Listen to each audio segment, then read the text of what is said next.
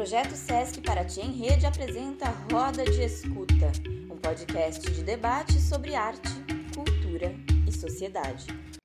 Então, a gente está iniciando aqui agora mais um Roda de Escuta, que é um programa desenvolvido pelo Sesc Paraty durante esse período de quarentena. E inicialmente a gente vinha fazendo esses programas no formato de podcast, mas hoje, como a gente está com dois artistas é, de uma obra visual incrível, eu estou também gravando em vídeo, então ele vai estar disponível tanto nas plataformas do Spotify, do Anchor, mas também pelo canal no YouTube do Sesc Paraty, é possível acompanhar essa versão gravada, onde vão ter algumas imagens. E aí, bom, primeiro dar as boas-vindas ao Xadalu e ao Carlos Vergara, são dois grandes artistas que dispensam apresentações. E eu vou já iniciar tocando para frente mesmo, para a gente ganhar essa dinâmica a, partindo de um texto que está no catálogo é, da exposição Sagrado Coração, do, do, Carlos Vergara, e foi um texto escrito pela Juliana Ripoli, que ela cita Oldenburg.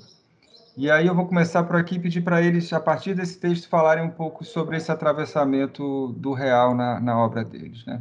O texto diz o seguinte: Sou a favor de uma arte que evolua sem saber que é arte, uma arte que tem a chance de começar do zero Sou a favor de uma arte que se misture com a sujeira cotidiana e ainda saia por cima. Sou a favor de uma arte que imite o humano, que seja cômica se for necessário, ou violenta, ou o que for necessário. Sou a favor de uma arte que tome suas formas das linhas da própria vida, que gire e se estenda e acumule e cuspa e goteje, e seja densa e tosca e franca e doce e estúpida como a própria vida. Então, partindo daí, vou pedir, começando pelo Vergara, para contar um pouco sobre esse atravessamento do real né, com a sua própria poética. Ah, eu acho que a, a minha geração começa nos anos 60. A ideia da gente era sujar arte mesmo, no sentido sair daquela arte, vamos dizer assim, elitista, arte como uma coisa superior e colocar o real dentro dela.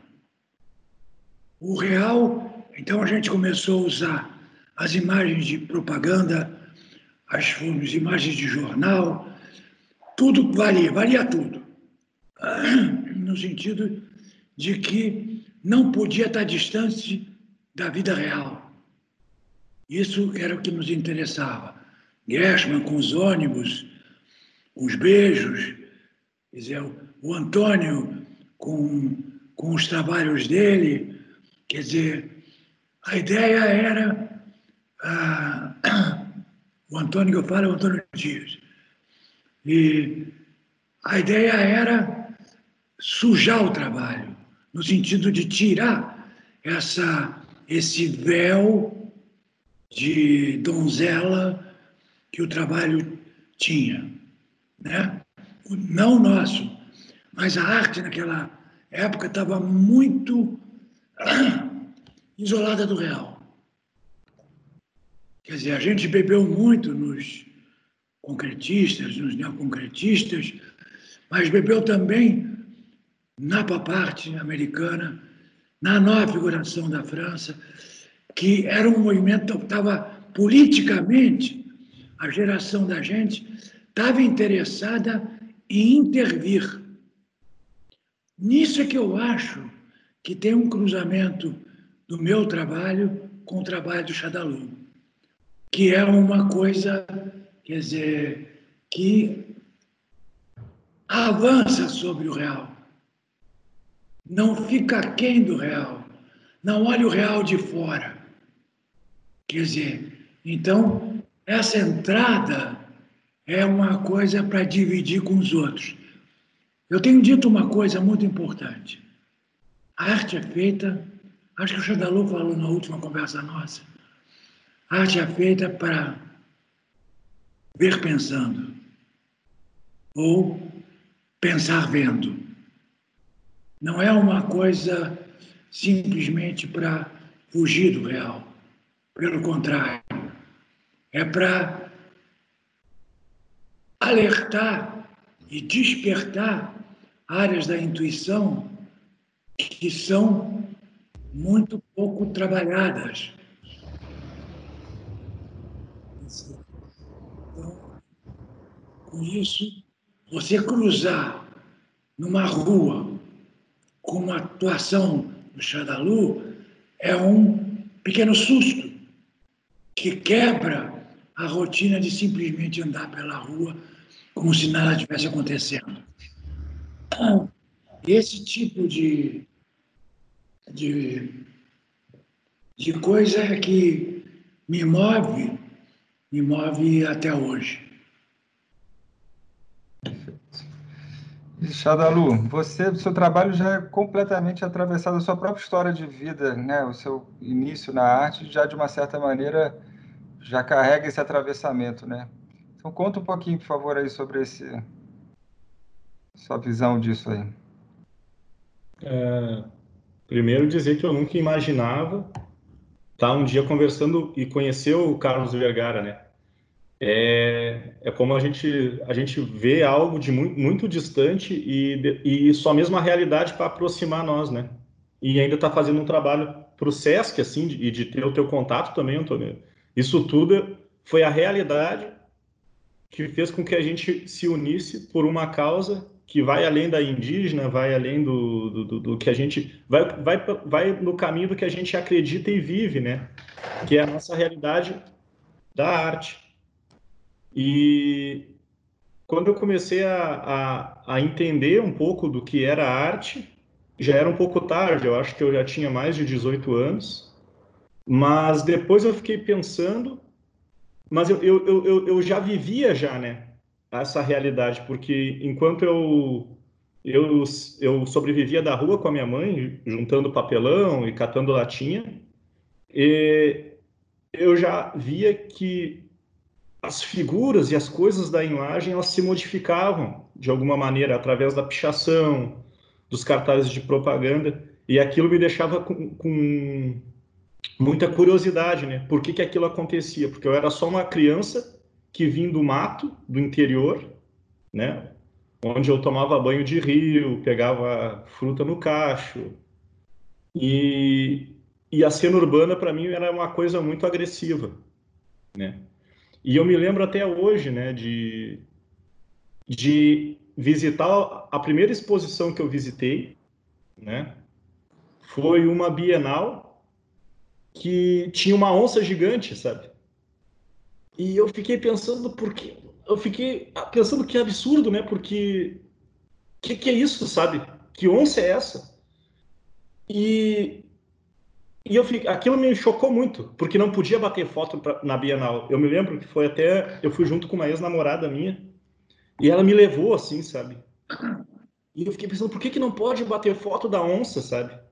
E a onça, e a gente, e eu, come, eu já ligava já a onça com o jaguaretê, com, com tudo aquilo, e eu pensava, quem fez? Quem fez, né? E na época, a, a moça falou, não, esse é um artista bem conhecido, é o Carlos Vergara.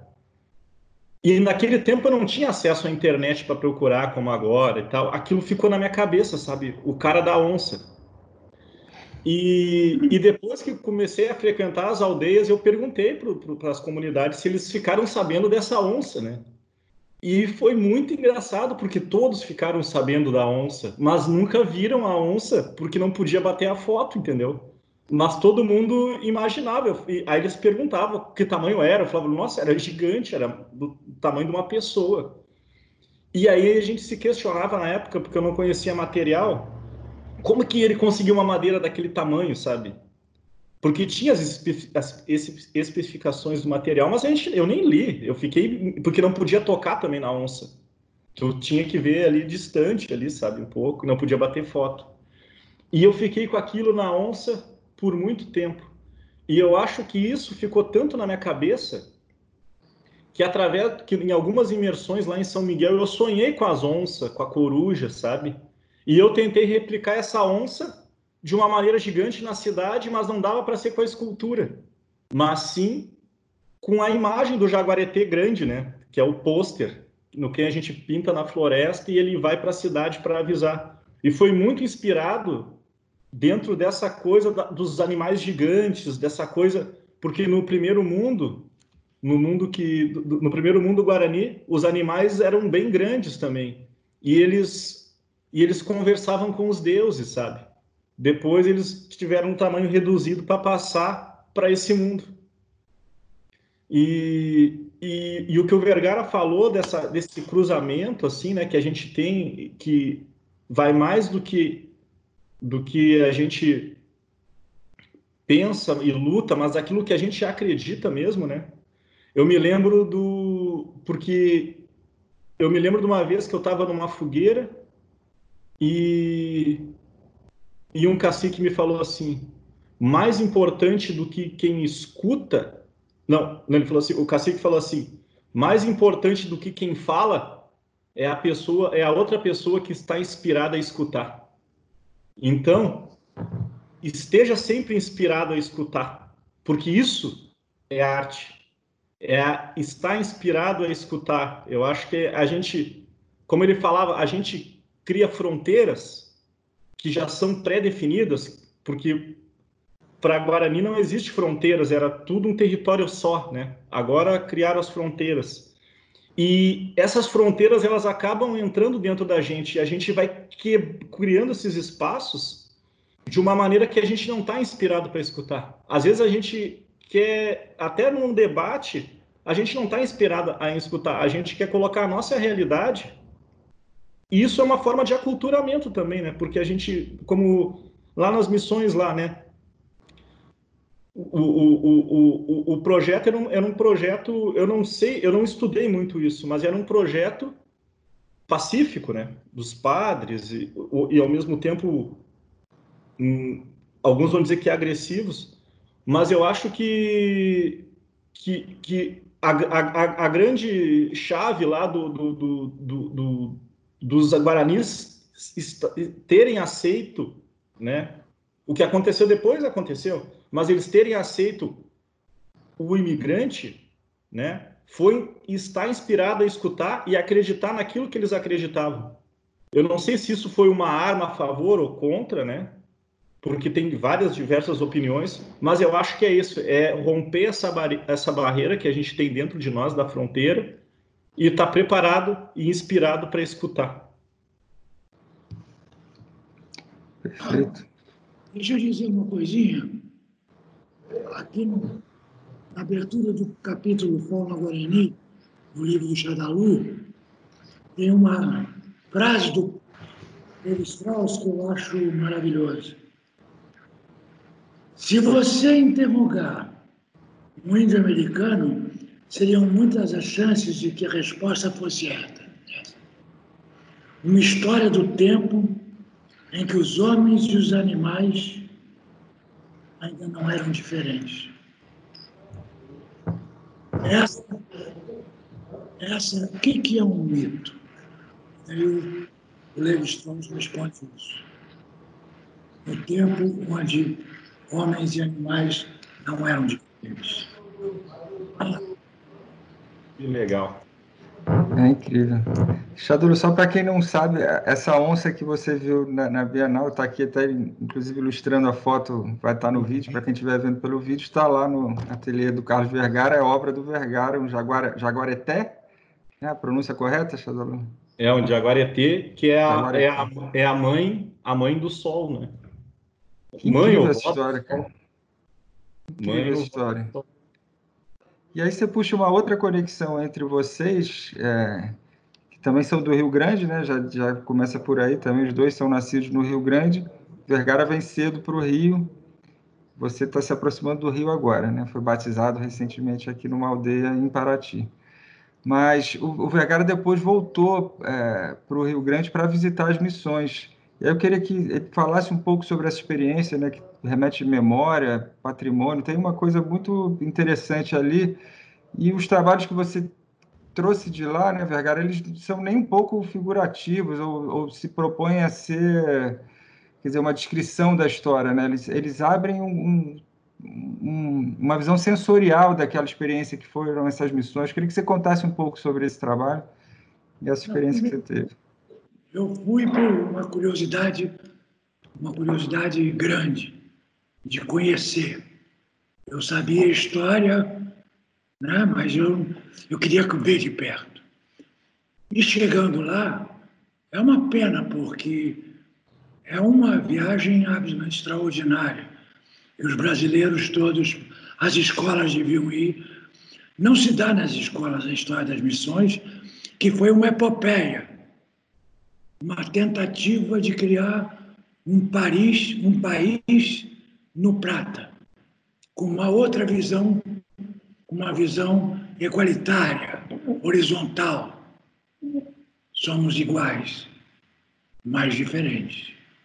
Então, eu fui para lá e o que, como eu, uma das coisas que eu faço é monotipia, eu levei muito material para fazer monotipia, os meus lenços e tal, porque você, quando está andando, nas viagens, por exemplo, eu fotografo, mas fotografo muito pouco. Eu faço mais monotipias porque você tem um pequeno detalhe, um pequeno rastro, uma pequena folha caída, que na verdade tem uma interno, um susto interno que é revelador daquela parte invisível que tem atrás do visível daquele lugar. Eu fui para lá para as missões com essa ideia de recuperar então os lenços que eu chamo de sudários, porque em função do sudário histórico, né? Nos, ah, e encontrei uma coisa impressionante, porque a, a, a imponência da construção, misturado com a simplicidade da construção, misturado com o barroco guarani que tem lá dentro, e no museu que foi feito do lado, né? percebeu isso, isso e, e fez um museu. Então, por exemplo, isso que está na tela agora aí é uma impressão da pedra de moer, de fazer farinha dos índios lá, da moenda da missão de São Miguel. Eles produziam a comida deles lá, plantavam tudo. Essa coisa foi interessante nesse, nesse sentido. E dá para perceber que a luz do Rio Grande é diferente. E, a, e eles aproveitaram muito bem a luz naquela igreja. Eu fiz um trabalho lá, uma instalação, amarrando fios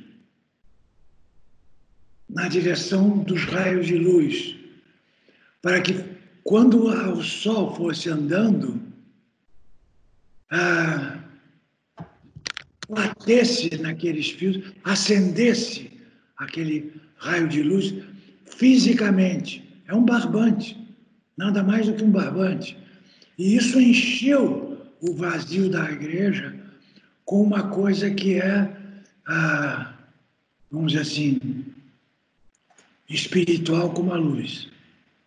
E eu trabalhei muito naquilo, entendeu? E fui apresentado aos índios lá, eles cantavam muito, eu fui a. a não, não deu para ter uma aproximação a, muito forte. Tive com algumas pessoas, os rapazes que estavam fazendo cinema já, né?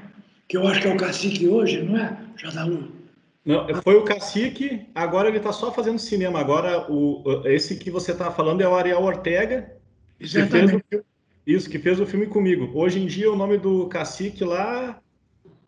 Ah, eu, o vice-cacique eu conheço o Pascoal, e o cacique também, eu me esqueci o nome do cacique, mas mudou, mudou o cacique. Aham. Bom, ah, quer dizer, tem uma questão de Quer dizer, como eu viajo muito, eu vou, a muitos lugares, vou procurando pequenos sinais que possam indicar uma ideia, uma ideia de um caminho para o sagrado, entendeu? Não a coisa religiosa da igreja, Ali, a igreja de São Miguel, por exemplo, tem muitas outras coisas que foram gravadas como as pedras, as, as árvores, a, as, bom, a natureza que tem as pedras que caíram, eu fiz grandes panos, quer dizer, as, sobre as ruínas, que são, ah, como eu fiz agora, há pouco, ano passado, no Cais do Valongo, aqui no Rio de Janeiro, o lugar onde era o cais onde chegavam mais de um milhão de escravos. Chegaram por lá, entendeu? E ali também acho que tem alguma coisa que transpira, que é espiritual, que é um invisível atrás daquele visível de lá. Tá agora, por acaso, até está submerso lá. Tá. Bom, o que é o trabalho? Né, Xadalu? Trabalho é procurar alguma coisa que você possa dividir com outro e que seja, primeiro, uma surpresa para você. Quer dizer, tem que ter uma surpresa para mim. Não estou afim de fazer bravata, ou fazer decoração, ou fazer coisas para simplesmente para o agrado do gosto. Eu estou afim de primeiro correr o risco de ter um susto, correr o risco de descobrir uma coisa, uma coisa que nunca existiu, que só existiu depois que eu fiz. E uma pequena coisa, pode ser um gesto pictórico, mas nunca existiu. Só existiu depois que eu fiz. Então, esse é o, assim, um pouco o motor do meu trabalho. Eu acho que o Xandalu, temos muita coisa, eu acho que, além, além da nacionalidade gaúcha, temos muita coisa em comum. É interessante, né, Vergara, porque esse teu trabalho tem uma coisa. Acho que o Xadalu que me trouxe essa expressão da, da, digital do tempo, né? Que é, o Sudário não deixa de ser também, de uma certa forma, é, uma digital do tempo. E, de alguma maneira, eu acho que você também tentou ali procurar achar marcas daquela experiência que aconteceu, né? Foi essa ideia, talvez visionária, de um país ali nas margens do Prata, né? Aí puxando para o Xadalu, que é um cara que hoje convive ali, anda por essa região, ainda tá, tem muito contato né, com o que ainda existe da cultura guarani. Queria que você traçasse para a gente, Xadalu, um panorama de como é que está essa realidade aí hoje para eles, como, como essa cultura se mantém viva, mesmo com, com toda a dificuldade né, do que a okay. realidade já traz. É, primeiro que os sudares são fantásticos, né? Quando eu fui lá pela primeira vez, a gente vê nas paredes, eu acho que o Vergara viu lá. Não sei, eu conversando com um guarda e perguntei assim: Olha, tu viu aqui? O guarda assim: É, né? Dizem que isso é pichação, que era um monte de risquinho nas paredes, o pessoal ia lá e riscava a data que foi. E tinha datas muito 1940, 50, sabe? Do, das paredes da, das ruínas, né? E eu ficava pensando, eu fotografei tudo aquilo. E eu ficava pensando aquilo, que, que é isso, né? Como é que isso sobreviveu, né? De uma maneira tão, tão forte assim, né? E, e aí depois eu vi a obra do Carlos, que é essa digital do tempo e história ali, né? Tempo, história e memória, né? Que é uma coisa que eu acho que é só o Carlos mesmo para poder ter feito, como ele disse, né? Um algo inédito para nossa surpresa, para nossa, né? Para ele vai ser duas surpresas, uma para ele e depois a outra para nós, né, que a gente vai se deparar com a obra. E eu estava em conversa um dia com o Ariel Ortega lá na, nas missões e a gente começou a devanear sobre e se os indígenas tivessem ganhado a guerra, como seria hoje, né?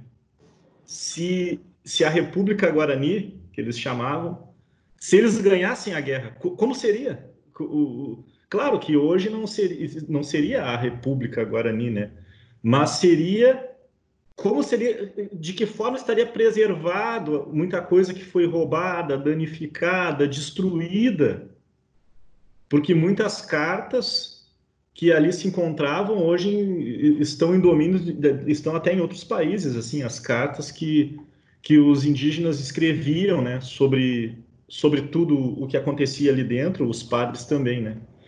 E, e a gente vê esse processo que houve um extermínio e depois para os indígenas voltarem para lá a vender os artesanatos já, indo já em direção aos dias de hoje foi uma grande guerra que eles tiveram né para voltar até lá. E eu vejo que eles não estão bem locados ainda lá né porque eles são patrimônio da humanidade sabe juntamente com as com as ruínas né. Mas a cultura viva ali dentro ela faz muita diferença para o turista que visita ali né para também reconhecer a cultura guarani. Porque muitas vezes a gente fala sobre as missões jesuíticas e esquece que quem construiu as missões foi de força abraçar o Guarani. Então hoje eu vejo uma eu, eu vejo como uma região um pouco frágil que tem que tem, tem que haver muitas melhoras no fator humano para receber a comunidade para vender os seus artesanatos ali, porque o artesanato que está que tá sendo vendido ali é a arte viva da cultura guarani que ainda resiste há mais de 500 anos. Então eu acho que às vezes a gente, as pessoas, como o Vergara falou, falou, deviam de existir uma política pública obrigando a gente a a, a, a, conhecer, sabe? Tinha que ter uma, um, uma matéria assim, ó, povos originários, povos africanos, isso é, isso é uma didática básica para a gente poder depois constituir uma sociedade, porque a gente fala de sociedade, de empatia, de olhar para outro, mas a gente nem conhece a nossa sociedade. Aqui no Sul fica estarrecido quando a gente fala assim, ó, uh, no Sul existem indígenas. As pessoas ficam assim, existem. As pessoas não sabem nem as etnias, né? Isso tinha que ter dado, tinha que ser dado em sala de aula e porque isso quebra muito preconceito. Tu sabendo a formação da tua sociedade, do, que, do jeito que ela é composta, das divergências e diferenças culturais que, que terão, eu acho que é um, um, um grande passo, assim, né, pro, pro direito e respeito do cidadão, assim. Eu acho que a gente peca muito em, em não conhecer a nossa sociedade do que ela é feita, né. A história e... do Jaguareté é que eu fui lá e comprei as, as esculturas guaranis. Pô, Onde Jaguareté? Aqui. E aí, eu andando por Porto Alegre, via também pelos cantos os índios vendendo ali, na, ali perto do mercado, tal, e até na Rua da Praia. E aí, uh, e as pessoas passando e simplesmente não dando a menor atenção. Aí, quando eu fui convidado para a Bienal do Mercosul, foi aí que eu decidi fazer um, um jaguareté gigante. Por quê? Eu não pude botar, eu queria botar uma placa. Lá era cheio de também, essa coisa de não poder fotografar é, uma, é um absurdo, entendeu? Qualquer lugar do mundo você fotografa, você fotografa a Mona Lisa e lá não pode fotografar? O que, que é isso? Quer dizer, então, porque um pouco o tamanho do jaguaré que, que não fui eu, eu não fiz com as minhas mãos. Eu convidei um artista de escola de samba que faz as grandes esculturas, as alegorias com poliéster, com fibra, fibra de vidro e tal, não sei o quê. Mostrei o jaguareté esse aqui, ele pegou, levou para casa e, e, fez. Entendeu? Aí ah, fez no ateliê dele. Depois eu fui buscar para levar para o Rio Grande do Sul. Foi uma mão de obra louca, imagina. Mas que eu queria botar uma placa na frente assim. Vocês estão me vendo agora? Porque só com um tamanho gigantesco. Então, porque ninguém olha, entendeu? Agora mesmo continuam sem olhar as comunidades indígenas de Anomani estão morrendo de Covid, os Kaiowá estão com problema. Quer dizer, aí você. E isso é a nossa gente, caceta. Somos nós. A gente tinha que ter orgulho de ter convivido numa era onde eles estão conosco, entendeu? Seria maravilhoso se eles tivessem ganho. Ah, é impossível ganhar, mas impossível. Mas é, eu fico pensando, né, com como é que é o nome do último cacique do o último cacique da, da, da, de São Miguel, que foi... É o Ariel Ortega. Não, não, não. Não agora. Na época da guerra, no... Cepete Araju? Cepete Araju. Esse, esse dinossauro aqui, esculpido pelos guaranis, porque deram o nome de Cepete Araju ao último dinossauro que foi descoberto pelos arqueólogos lá na região de Santa Maria, onde eu nasci. Então, deram o nome de Cepete Araju, que é uma maravilha. Então, eu encomendei no Rio Grande, no Paraguai, onde eu ia indo, via o, o escultor, e aí eu falava, dá para você fazer, e levei a, a, o desenho dos arqueólogos Dá para você fazer esse dinossauro aqui? Ele se chama de Cepete Arajuda. Eles faziam com maior alegria, entendeu? Eu comprei vários, eu tenho vários. E pra, na minha pequena coleção de culturas guaranis. Eu acho que, bom, a gente está vivendo uma época conturbada. Com essa coisa das queimadas, e de tudo, que de certa forma é a mesma tragédia que os espanhóis e portugueses fizeram lá. Tem o mesmo, tem o mesmo grau destruidor, entendeu? Invadir área indígena. Eu, quando estava no Paraguai, encontrei com, com um ex-cacique, o cacique, quando eu fui a primeira vez. Eu não consigo me lembrar, que toca violino.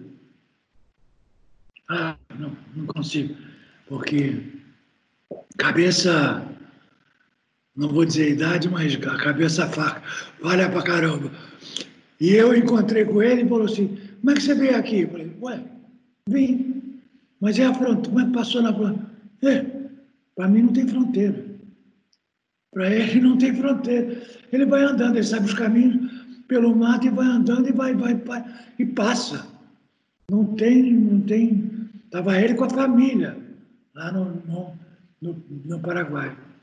Entendeu? Quer dizer, esta, essa propriedade da terra, que pode ser dividida conosco, mas dividida conosco significa que não nos pertence só a nós.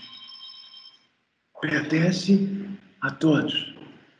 Esse, essa coisa, essa conversa parece uma conversa desagradável ou política, boa, mas não é boa, não. É o seguinte: é um tipo de prazer que teríamos com a igualdade. Por isso que eu sugiro, lá em Paraty, fazer um monumento, eu e o Xadalu, fazer uma, uma coisa que tenha a grande. Agora estão me vendo, alguma coisa que tenha a força e a, vamos dizer assim, a, que tenha uma origem que não seja uma imitação de coisa guarani, como foi o meu jaguareté, mas alguma coisa que tenha uma força e que possa pertencer a nós e aos índios da, que estão lá, que vão nos ajudar a fazer. Eu acho que é uma, legal fazer uma, uma pequena praça, um lugar. Lugar é um sítio. Um sítio é um lugar. E esse lugar tem uma marca. Esse lugar tem uma marca que valeria a pena tanto para quem vai, os turistas que vão a Paraty, para os índios que estão lá, para os moradores da cidade, para todo mundo, de ter uma marca uma coisa, possa olhar para lá e Isso me pertence. Perfeito, Vergara, maravilhoso. Porque a gente sabe que hoje em Paraty, esse retrato que você, essa situação que você vivenciou em Porto Alegre, de ver os indígenas ali com seus artesanatos passando despercebidos, aqui é diário, né? Paraty, como você conhece, é uma cidade turística e os guaranis ficam aqui uma parte, né? Tem duas aldeias em Paraty. Uma resolveu vir para a cidade e faz o seu comércio ali, que é a de Paraty Mirim. E muitas vezes você vê as crianças, as famílias ali com trabalhos lindos, cantando, e as pessoas passando é, em branco mesmo. Isso é comum e, e, triste, é um retrato triste do que a gente vive aqui. Porque, para além né, de toda essa, essa situação da convivência, eu acho que existe uma sabedoria tão grande que é completamente ignorada né, por uma lógica, por uma história que a gente. É uma história de mão única, né, que a gente recebe nas escolas, enfim, e acaba não, não, não sabendo, sabe, tem, tem saberes incríveis, né? É, mitologias e, formas de se relacionar com a natureza. E nisso o Xadalu sabe muito bem, né, de, dessas pequenas histórias que se conta na beira do fogo ali, e tem muito conhecimento, né? Sem falar na própria língua, né? Ignorar uma, né, uma língua é uma coisa que tem, tem uma tá tudo ali dentro, né? E a gente muitas vezes perde esse saber no, no nosso dia a dia. E aí fazendo, puxando uma ponte agora para esse momento, eu pedi para o Xadalu, que está próximo deles também, eu sei que tem, tem ido às aldeias, contar um pouco como é que eles estão atravessando essa história da essa pandemia, como é que está sendo para os guaranis essa visão do que a gente está vivenciando hoje, né? Hum, certo. E só, e só para constar antes, né? É, eu, eu fiquei pensando muito no que o Vergara falou aquele dia e, e eu fiquei pensando por que, que eu não tinha pensado isso antes, né? Porque também é que o, aqui no sul, né, principalmente que eles, em Paraty também, uh, o indígena ele é um artista urbano, né? Porque é um artista de rua.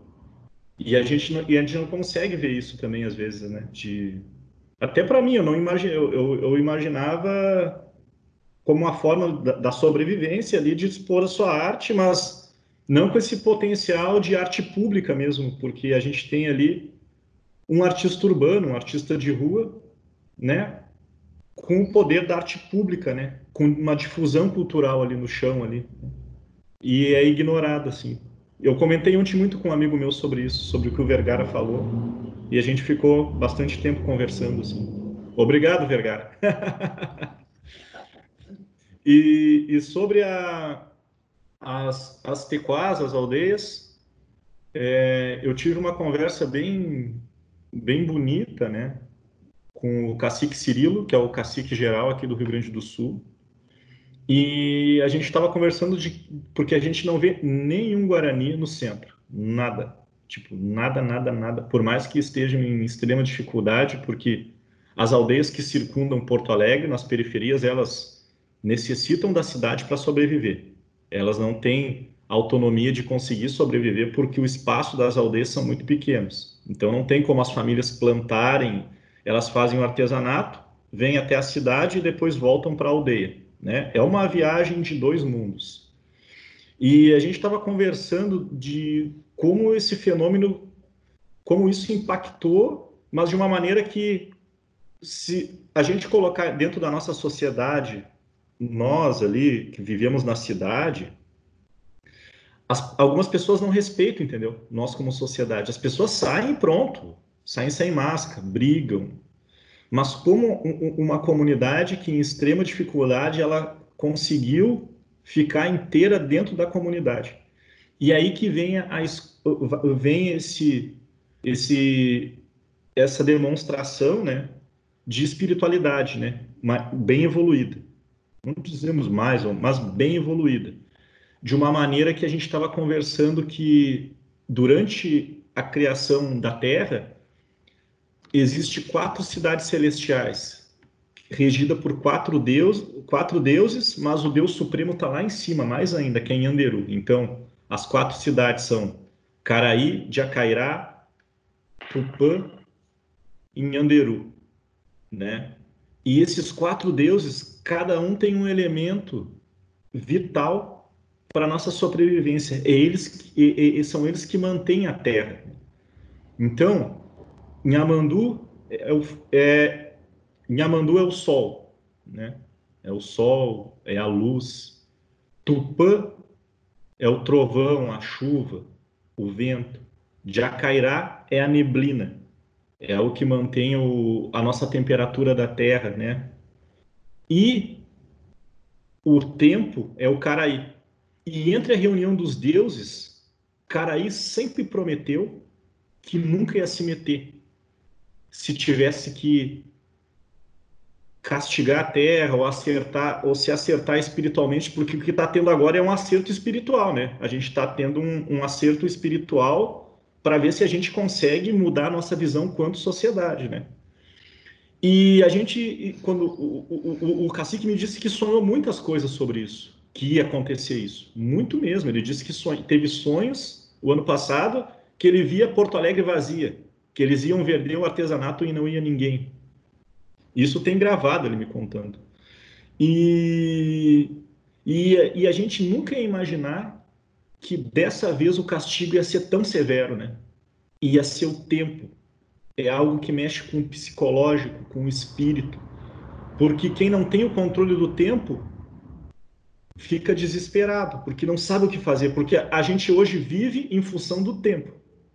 É tempo para isso, tempo para aquilo, não tem tempo para isso, e de uma maneira que a gente está doente, completamente doente, né? A gente vê as coisas e às vezes, como a Vergara falou, passam na rua, não olham, sabe? O que está ao redor, não valorizam. O que importa é só eu, no máximo a família e o resto que se exploda, sabe?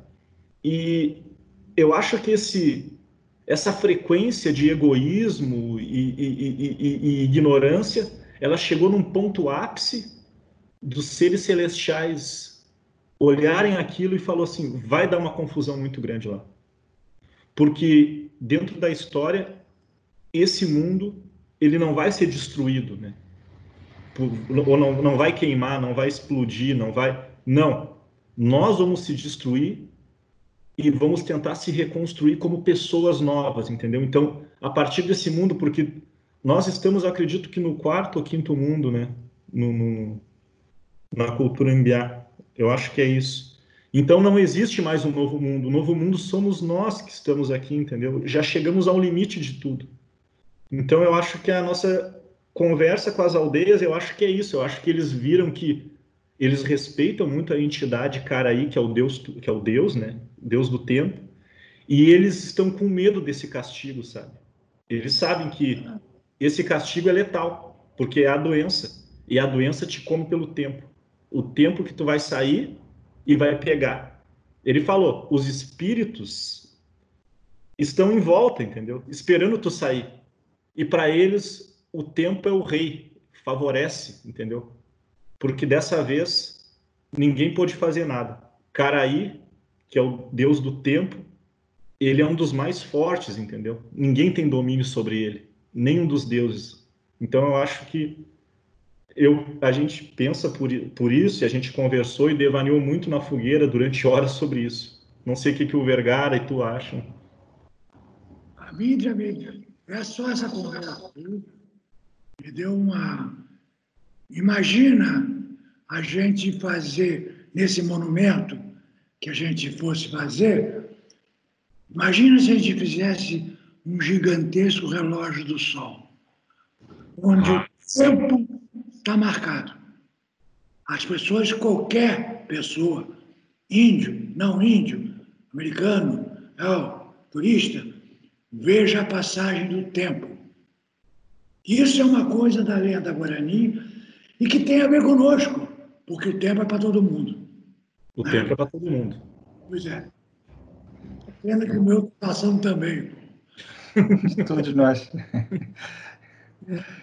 Eu acho incrível, Vergara. Eu fico aqui, eu puxo essa sardinha para o Sesc e posso levar essa conversa por aqui, porque acho que seria de verdade um, um, um ganho para a cidade. Eu acho que eu entendi o seu, o seu mote aí de é, criar um, também uma, uma, é uma espécie de, de chamada. Olhem para mim. Eu acho que é coisa essas, essas invisibilidades né, que a gente vive, não só com os indígenas, com os negros também, acho que, que mais monumentos como esse surjam também. Né? A gente está vivendo, inclusive, essa situação agora das destruições das estátuas né, antigas, dos opressores. Talvez seja um momento de, de né, ressignificar ao que, para onde olhar, né? Quem são essas nossas grandes referências?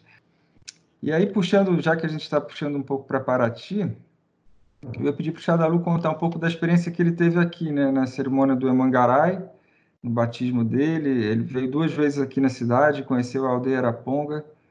Fala um pouco, Xadalu, sobre o Agostinho, a aldeia. Ok. Quando, quando eu, eu era criança, assim, oito, nove anos, eu mergulhava quase todos os dias no rio da minha cidade, lá em Alegrete, né? A casa da minha bisavó, eles sempre moraram perto do rio, porque a minha trisavó era uma indígena que a gente não sabe qual etnia é, porque viviam algumas etnias ali. Então eu vivia na beira do rio ali e eu mergulhava todos os dias.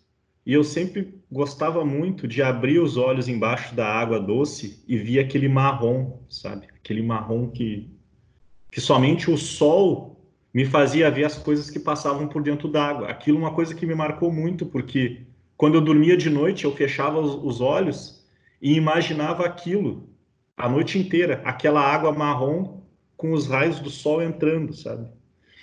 E eu saía correndo sempre para para ver a chuva. Eu era uma pessoa que aguardava a chuva, sabe? E ficava torcendo pela chuva, sempre, sempre, sempre, sempre e ficava sempre cuidei a movimentação das nuvens, toda essa coisa que a gente, quando parece que a gente cresce e vai perdendo às vezes um pouco de sensibilidade, depois porque a gente vai vendo, como diz o, vocês começam a ver a droga de vida que vocês que, que vocês estão vivendo lá, né?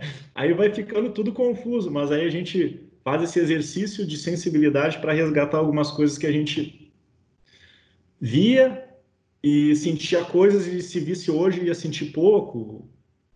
Tudo pelo tempo também, né? E, e eu me lembro muito dessa, dessa, dessa, dessa coisa que eu tinha com a, com a água do rio lá e com a chuva, né? E, e quando eu conheci a aldeia, os guaranis aqui do sul ficaram assim, nossa, você vai conhecer o Caraítatandã Ocã, que é o mais alto patamar do, do, do nível espiritual, tem 100 anos, agora está com 101, eu acho, e, e ele conhece todos os tipos de espírito, porque ele, ele faz o Emongarai, né, que é o batismo. Emongarai é quando a, é revelado a alma da cidade celestial que tu vem. Então, quando eu participei do Emongarai, eu já tinha estudado muito na aldeia sobre isso. Eles me explicaram tudo e eu já vinha já durante todos esses anos entendendo, porque cada, cada maestro espiritual ele tem um, um jeito e as suas coordenadas às vezes mudam alguma coisa. Então, como se diz, o, a essência sempre da verdade ela sempre vai prevalecer, porque a verdade, a, a essência, que é a verdade, ela sempre vai ser a mesma. O que vai mudar é o detalhe.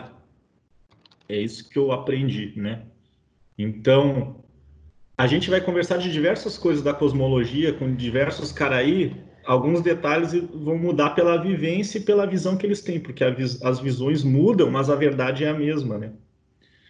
E, e, e dentro do ritual, foi diverso, eu, a gente se preparou na aldeia, né, por diversos dias e com diversos rituais. E nesse último ritual foi um ritual que, que me marcou muito, porque em determinada hora da madrugada, assim, a cabeça ela ela dá uma ela dá um transe, assim, sabe? E, e, e em um, num determinado momento do ritual tu começa a sentir aquelas coisas entre as, as pessoas, sabe? Parece que é um encontro de espíritos. Parece não, é um encontro de espíritos tomando o corpo das pessoas, das crianças, né? E, E aí acontece todo aquele ritual, toda aquela, aquela coisa mágica. Parece que um mundo entra dentro do outro e a gente flutua dentro daquela casa de reza, sabe? Parece que ela não está mais ali presa naquele espaço, parece que ela sobe e, e ela tá com as nuvens juntos, porque tu não sente o chão. Em determinado momento do ritual, tu não consegue sentir o chão. Tu sabe que aquilo tudo é uma coisa muito diferente, então não tem como explicar porque e e quando acaba o ritual, tu volta e dorme e no outro dia, no, antes do sol nascer, antes de Yamandu se pôr a leste, é revelado o teu nome, né? E, e quando eu entrei dentro da casa de reza de manhã para conversar, uh, o Caraíta Tandê e a Dona Mariana, que é a esposa dele, ele pegou assim meus braços e sorriu muito, sabe? E falou assim: Tupã de Acupé. E aí eu fiquei pensando, nossa, Tupã de Acupé. E a Dona Mariana sorriu também. Falou, Tupã de Acupé. Então, Tupã de Acupé seria o o guardião mais perto de Deus, né, na, na linha hereditária do, dos nomes da, de Deus Tupã, né, que é uma cidade celestial do raio, da água e do trovão. Então aquilo me deixou muito surpreso. E Jacopé é o viajante que transita entre as aldeias e alerta as aldeias e a sociedade do que está acontecendo. Então a informação é uma coisa muito preciosa para um Jacopé. E, e eu acho que que tudo isso aconteceu e até hoje eu, eu fico pensando em tudo isso e não consigo ter uma conclusão, porque vai ter diversas voltas até a aldeia. Essa agora de que vai ter agora semana que vem, eu queria muito estar na aldeia. Eu vi que o, o, o, os meus irmãos lá, o Caraimirim, o Caraí Tcherepá lá, eles estão muito tristes que eu não posso estar lá, mas eu acho que em outro momento eu eu vou estar lá com certeza, sabe? Então eu acho que dentro desse ritual tem vários desdobramentos espirituais que a, que, que a gente vê que a comunidade faz questão de que quem é da família espiritual esteja lá dentro para evoluir cada vez mais junto com a comunidade. É. É, circunstância, quer dizer, você não vai estar por esse momento que a gente está atravessando mesmo, de Porto Alegre para cá. Tá complexo. Né? Complexo. Fergara, Tá ouvindo? Não sei se o Vergara Eu, caiu. Ouvindo, tô, mas a minha imagem está paralisada. É, Não sei o que, que é. A gente já vai partir para o encerramento, mas acho que seria legal. É, sai, sai, volta, desconecta. Sai, volta, sai, volta. Faz isso, João. Eu acho que eu já falei que essa proposta que eu estou fazendo, veja bem, é uma coisa interessante juntar essa, essas duas esperas, a espera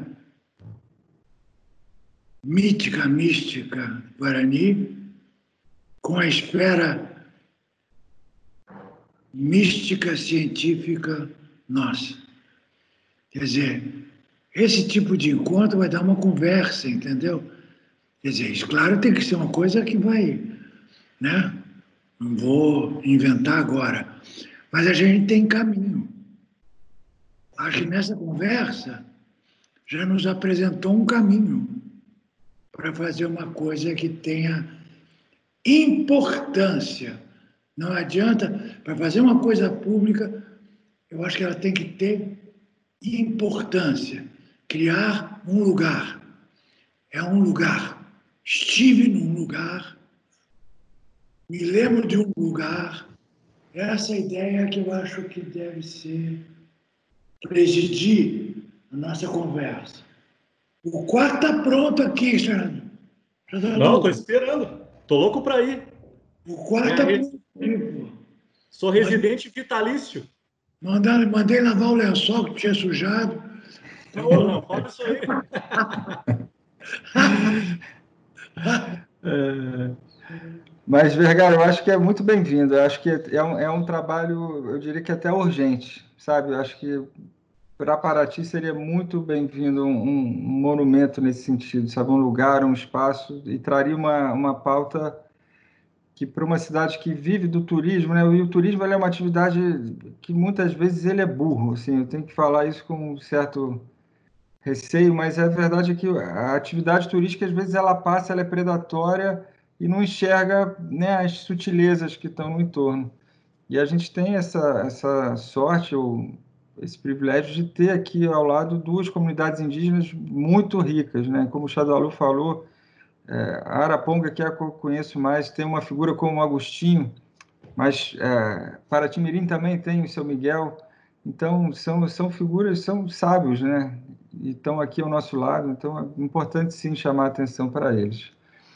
É, bom, vou aproveitar aqui que o tempo que engole a todos também nos engoliu, mas já foi muito bem aproveitado nessa nossa conversa aqui. Agradecer a vocês, em nome do SESC Paraty, por esse tempo, por esse bate-papo e deixar aí feito o convite para um retorno aqui presencial para a gente estudar todas essas questões em Paraty assim que possível e, e a gente retomar as atividades.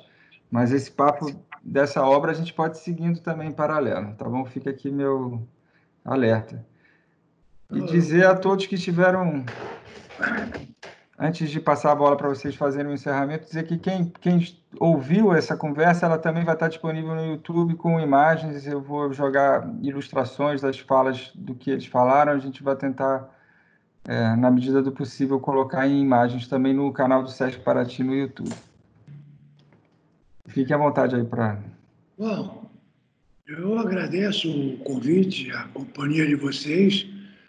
O SESC tem sido um parceiro né, sistemático e por isso que eu me sinto à vontade de fazer até proposta, porque existe um espírito aberto dentro do SESC, entendeu?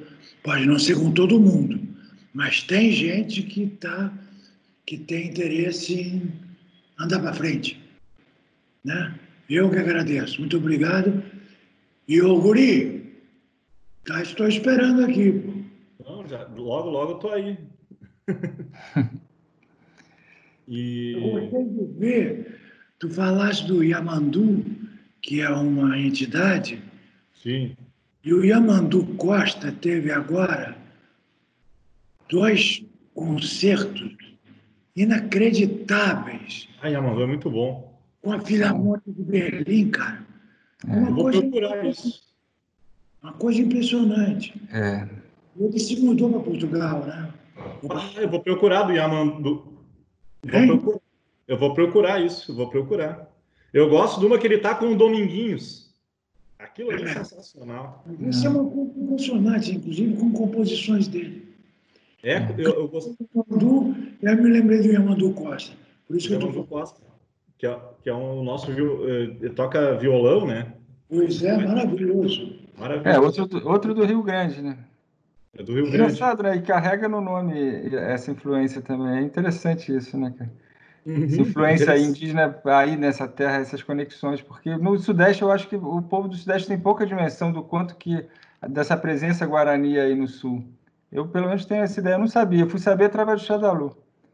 Isso é uma coisa que, se fosse estudado na escola, as pessoas não teriam tanto essa barreira, porque os guaranis eles surgem no, no Paraguai ali, né? Os imbiá ali, os guaranis ali sobem, né? Tanto que eles dizem que o Paraguai, em algum momento, é o centro, é onde nasceu o mundo, né? Tem um, um, uma mística ali que foi dali que nasceu tudo, sabe? Ali é o começo do mundo, é algo assim, né? Mas eu queria agradecer mesmo o SESC, tu, né, Antônio, por nos convocar assim, dessa maneira tão, tão legal, né? E de proporcionar o, o bate-papo com o mestre Vergara aí, ó, sempre uma lição. Ele, quando, enquanto ele falava ali, eu me sentia um guri aqui mesmo, né? Eu pensava, bah, é, é, é muita experiência de tempo e de vida e, e traduzido isso na fala com o coração mesmo, né? como ele falava, né, de falar com o coração. Então, eu fico grato por tudo, por tudo mesmo. E esperamos cenas dos próximos capítulos da vida real e vivida e sentida. Maravilha. Vocês são sempre muito bem-vindos. Obrigado aí pelo, pelo tempo.